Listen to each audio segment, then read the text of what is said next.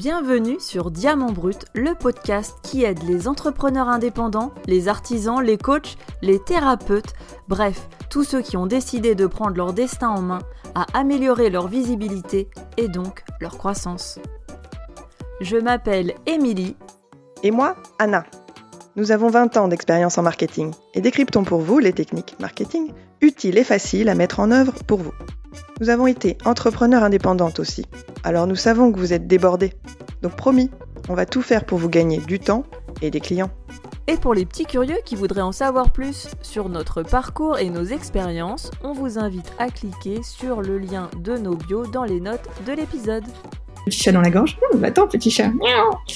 C'est bon? La petite goutte de café qui reste.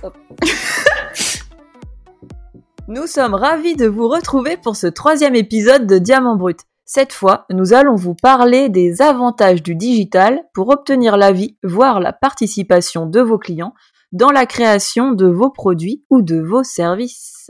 Et oui, parce que le digital, ce n'est pas sale. Vous êtes nombreux à aimer être en contact direct avec vos clients et surtout pas à ressembler à Amazon avec toute sa froideur. Eh bien, paradoxalement, le digital, ça peut vous rapprocher de vos clients. Et oui, dans ce podcast, nous allons vous expliquer comment demander l'avis de vos clients et dans quelques minutes, ce sera à vous de jouer. Et on sera là, comme d'habitude, pour vous aider si nécessaire. Promis, on sera là. Mais déjà, qu'est-ce que c'est la co-création? Bien, c'est tout simplement le fait d'impliquer vos clients lorsque vous créez ou modifiez un produit ou un service.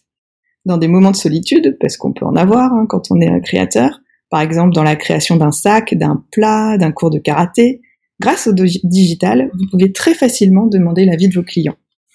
Et même si vous avez mille idées à la seconde comme Émilie, à un moment, c'est super utile de demander à vos clients de choisir.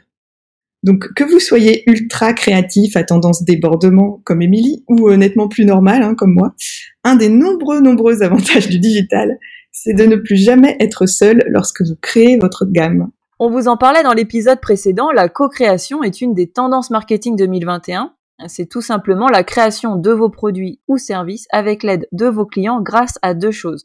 D'une part, leur contribution et d'autre part, leur sélection.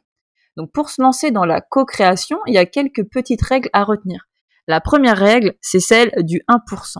Vous ne devez pas oublier qu'en général, sur 100 idées, il va y en avoir une seule de bonne.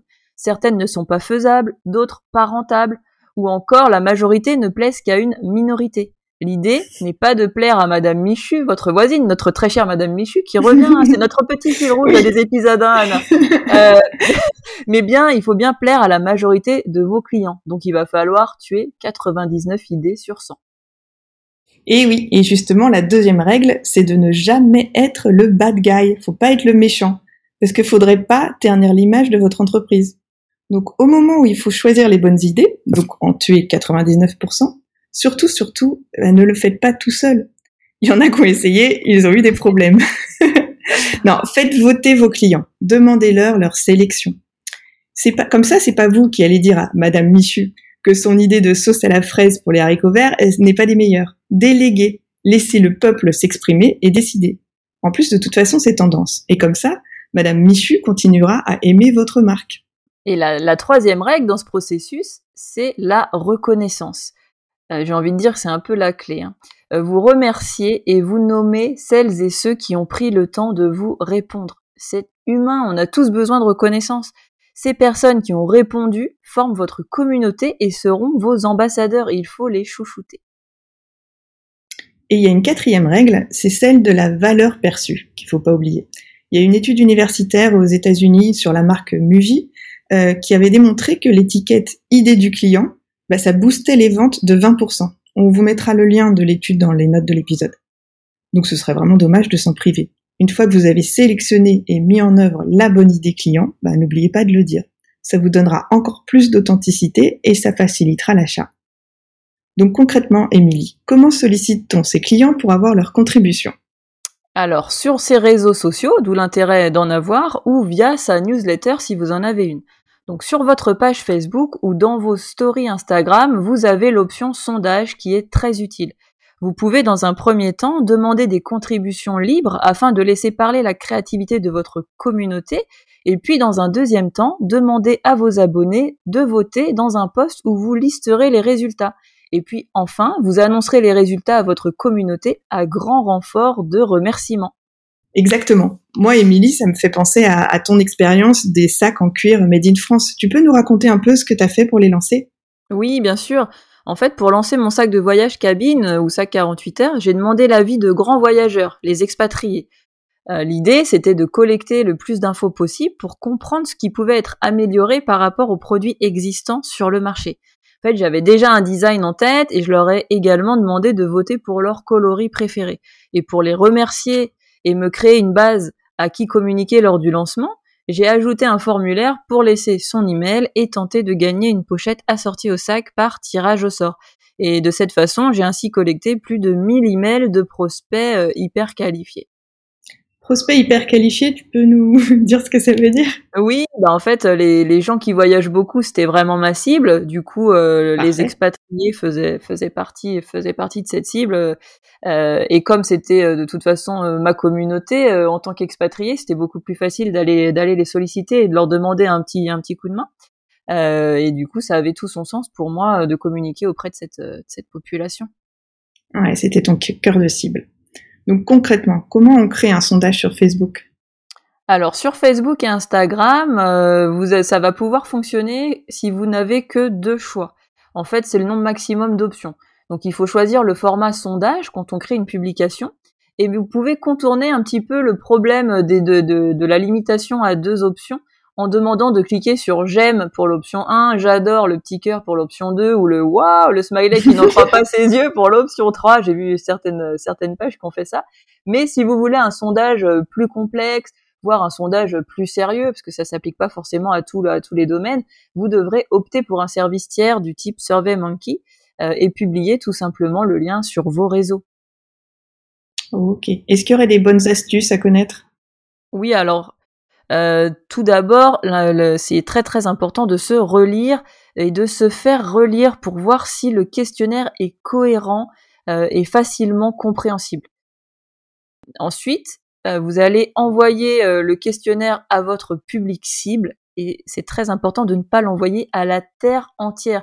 C'est pas la peine de l'envoyer à votre maman, à votre belle maman qui sont pas du tout dans votre cible, à moins qu'elles y soient, hein, mais sinon ça ne va pas refléter la réalité ou alors il va, il va vous falloir demander plein d'infos sur leur âge, leur profession, leur situation pour vous permettre de filtrer. Et ça, c'est très très lourd. Donc, tant qu'à faire, on essaie de limiter euh, les répondants euh, à, la, à notre cible.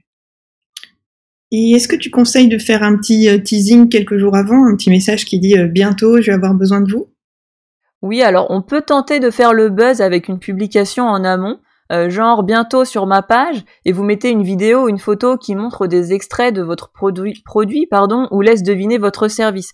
L'idée alors, c'est que les gens commentent et like la publication, donc qu'il y ait vraiment de l'engagement.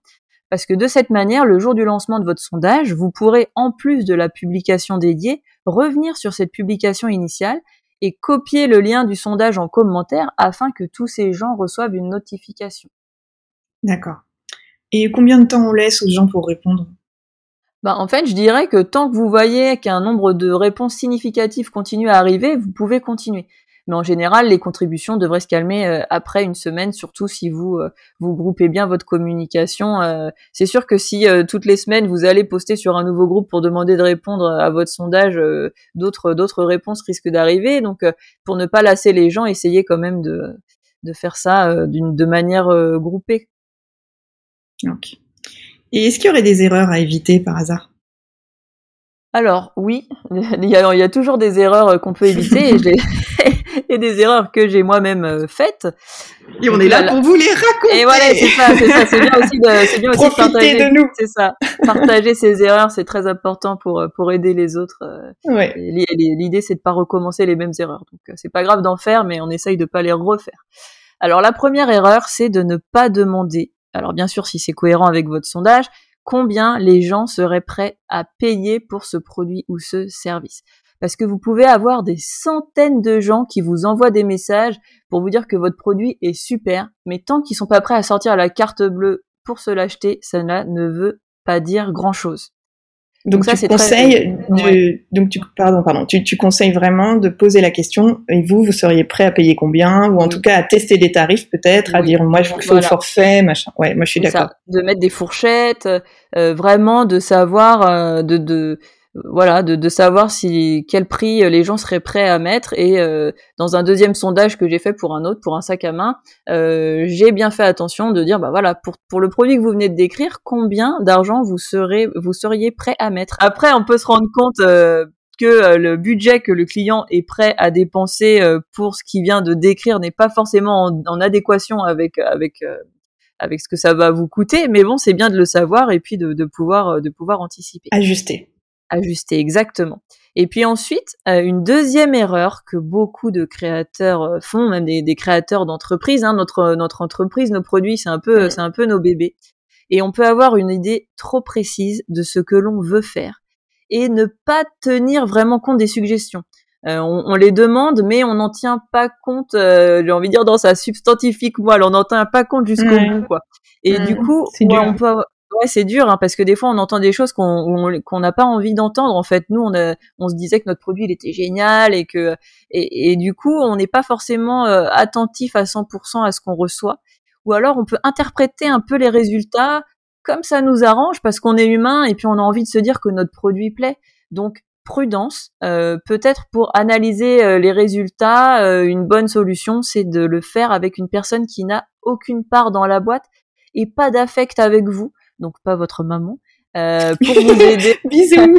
ni, ni, votre mari, parce qu'il va, il va se dire, maintenant, bah j'ai pas envie de lui faire de la peine. Donc, euh, pour vous aider à prendre un peu de recul, en fait, c'est le, c'est le plus beau cadeau qu'on peut vous faire finalement, de vous dire avec honnêteté ce que, ce qu'on pense euh, de votre, de votre produit, de votre idée. Faut pas le, faut pas mal, mal le prendre, ce qui est, ce qu'on a souvent tendance à faire. Ok, merci Émilie. Et au-delà des sondages Facebook et SurveyMonkey, vous avez aussi les questionnaires offerts par Google Forms. Et, c'est gratuit, c'est très facile à mettre en place. Tout ce qu'il vous faut, c'est un compte Google. Tiens d'ailleurs, si vous avez l'impression que vous auriez besoin d'un petit tutoriel vidéo ou d'une formation sur les sondages euh, Google, bah, est-ce que vous pouvez nous le faire savoir sur notre page Facebook? Donc euh, voilà, on, vous a parlé de, de co-création et puis cela s'applique à énormément de domaines d'activité. Si vous êtes coach, vous pouvez demander à vos clients leur avis sur des forfaits au mois, versus des forfaits au trimestre, ou bien leur demander s'ils préféreraient un cours le soir, en semaine ou bien le week-end. Ah oui, si vous êtes coach ou si vous organisez un Zoom ou des activités de groupe, le fait de demander à vos clients leurs horaires préférés et surtout de rendre public leurs demandes, ça peut nettement vous faciliter la vie. Euh, moi, quand j'étais prof de, de salsa, chacun de mes clients aurait voulu un horaire et un jour différent. Donc, en lançant un petit sondage en ligne et surtout en publiant les résultats, bah, ça vous permet de montrer à Madame Michu, ah oui, oui, ça marche aussi en chinois, euh, Michou Tai Tai. Michou, c'est la secrétaire en plus, mais Michou Tai Tai, Madame Michu. En tout cas, vous pouvez lui dire à Madame Michu qu'elle est la seule à vouloir un cours le jeudi à 14h. Donc, ce serait hyper sympa qu'elle se rallie à un autre groupe. Et comme ça, vous n'êtes pas le, méchant, vous savez, le bad guy dont on a parlé dans l'épisode précédent. C'est pas vous qui, qui dites non, c'est le groupe. Le groupe de clients a choisi. Donc finalement, la co-création, c'est un excellent moyen de montrer votre authenticité, d'être transparent et de pas vous embêter à deviner ce que le client veut. C'est hyper tendance 2021, quoi.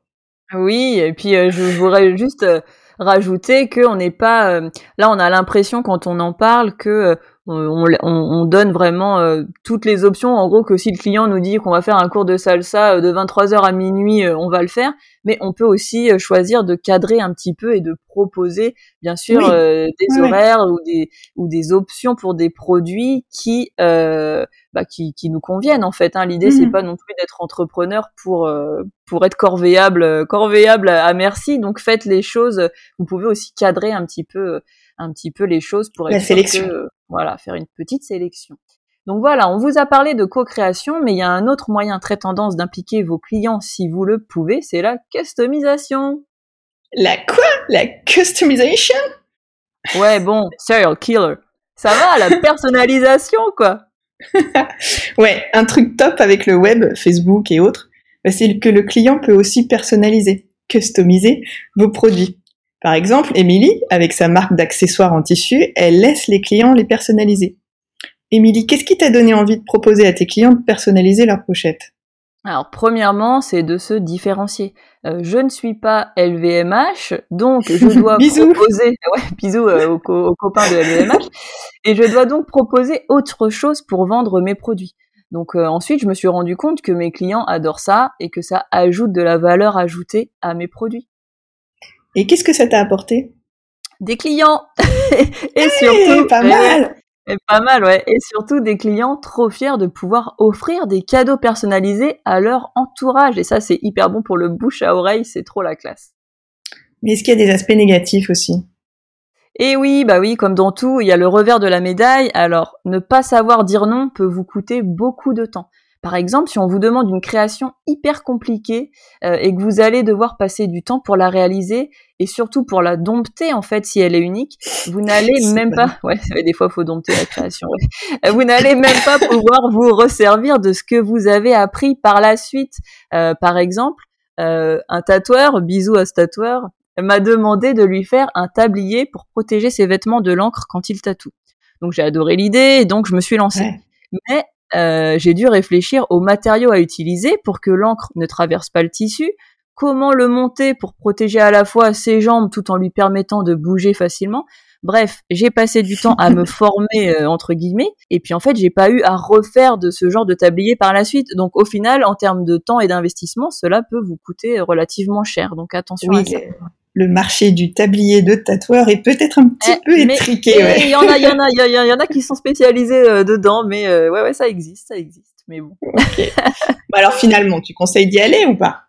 Oui, bah oui, bien sûr. Alors je conseille d'y aller, mais sous certaines conditions. N'acceptez que ce qui vous fait réellement plaisir et limitez le nombre d'options pour démarrer. Si vous donnez carte blanche à vos clients, cela peut être la porte ouverte à pas mal de prises de tête pour honorer vos commandes. De plus, dans des métiers artistiques comme celui d'artisan, couturier, maroquinier euh, ou d'autres, ce que vous sortez de votre atelier, c'est votre carte de visite. Donc pour moi, euh, il était hors de question de sortir un produit que je trouvais moi ah clairement. Bah euh, donc c'est très enrichissant de donner des options, mais il faut bien savoir doser et parfois savoir dire non. Ok. Donc concrètement, pour aider nos auditeurs, comment tu as mis en place la personnalisation? Donc j'ai défini des modèles et ensuite j'ai donné le choix des couleurs et des matières dans un panel limité. Et puis ensuite j'ai aussi euh, proposé d'ajouter un prénom pour personnaliser les produits encore un peu plus. Mais pour être sûr d'être satisfaite du résultat final, quand on me demande tu peux me faire une trousse pour ma maman de 60 ans? J'envoie des propositions d'associations par WhatsApp avant de commencer et c'est des associations de tissus que je fais moi. Donc naturellement, toutes les propositions envoyées me plaisent euh, esthétiquement. Ça permet de limiter, euh, limiter de la casse et de pas se retrouver à, créer un article que l'on trouve pas super beau. Et tu peux me faire une pochette, euh, Madame Michu, s'il te plaît? Non, bon. et alors, de quels outils avais-tu besoin? Ben en fait, il faut pas grand-chose, soit WhatsApp ou Messenger pour envoyer des photos et discuter de la réalisation, et puis l'adresse email du client pour demander un acompte avant de démarrer fait, quand on crée quelque chose de personnalisé, le, risque, c'est que le client euh, annule sa commande et puis que vous vous retrouviez avec justement une trousse Madame Michu et vous n'avez pas de Madame Michu, vous voulez une trousse Bordeaux avec des paillettes roses, euh, euh, voilà, sous le coude, et donc vous avez fait tout ça pour rien. Donc il faut, il faut essayer de, verrouiller un petit peu tout ça, mais finalement c'est assez simple. Merci Émilie. Maintenant, ça va être à vous de jouer, chers auditeurs. Dans votre activité, comment est-ce que vous, aimeriez vous impliquer davantage vos clients? Est-ce que vous auriez des idées de sondage, Facebook ou des questionnaires Google Forms euh, à mettre en ligne? Si vous êtes coach, par exemple, vous avez peut-être envie de lancer une nouvelle thématique, mais avant de vous lancer dans la création du cours, bah, ce serait utile de savoir si vous avez beaucoup de clients qui seraient intéressés. Et puisqu'on est en période de restriction, si vous êtes un restaurant, vous avez peut-être envie de lancer un service euh, à emporter ou euh, une consultation en ligne si vous êtes un thérapeute. Mais encore une fois, bah, ce serait utile d'avoir l'avis de vos clients. En tant que restaurant, ce serait utile d'avoir l'avis sur le choix du menu, en tant que coach ou thérapeute sur le format du cours. Donc essayez d'imaginer votre tout premier sondage, ou, en tout cas de, faire un sondage en ce moment qui colle à votre activité 2021, et dites-vous que vous n'avez rien à perdre. Même si le client répond pas, bah, ça aura aucun impact sur votre image. Surtout, surtout, ne restez pas seul. N'abandonnez pas. Dites-nous ce qui vous bloque et euh, nous, nous vous répondrons à chacun d'entre vous pour vous aider à la réalisation et surtout à l'envoi de votre premier sondage. On voudrait vraiment vous aider à vous jeter à l'eau. Effectivement, on vous attend sur notre page Facebook. Encore une fois, on vous met le lien dans les notes de l'épisode pour la mise en application, comme lors des épisodes précédents. Euh, dans le prochain épisode, nous vous parlerons des éléments qui composent votre marque et ce à quoi vous devez faire attention pour avoir une marque forte. Maintenant, euh, encore une fois, n'oubliez pas de vous abonner et de nous laisser une note de 5 étoiles si cet épisode vous a plu. Cela nous permet de nous faire connaître et donc d'aider le plus d'indépendants et d'artisans possible. Merci encore pour votre aide. Merci Anna et à très bientôt. Merci. À bientôt.